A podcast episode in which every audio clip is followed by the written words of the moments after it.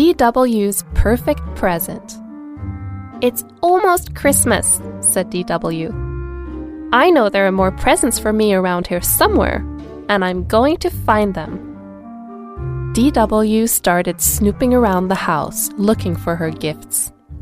She found Dad in the kitchen. Aha! DW shouted. Is that for me? No, said Dad. It's for Grandma Thora. She loves my fruitcake. DW kept on snooping. She found Mom hard at work in the basement.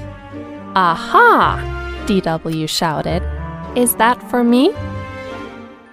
No, said Mom. It's a ladder for Arthur's treehouse. But it's a surprise. Promise not to tell him?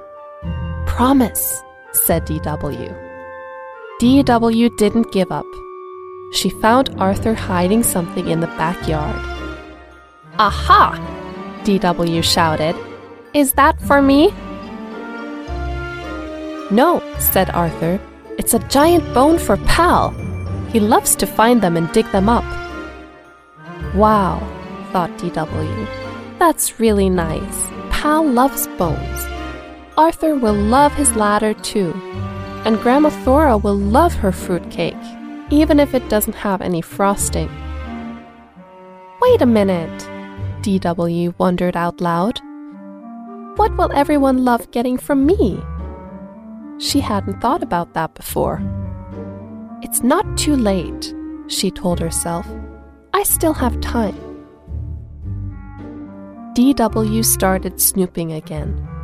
She found all kinds of good things popsicle sticks, an old photo, a rubber ball, an empty jar, three nickels, and a candy cane with hardly any lint on it.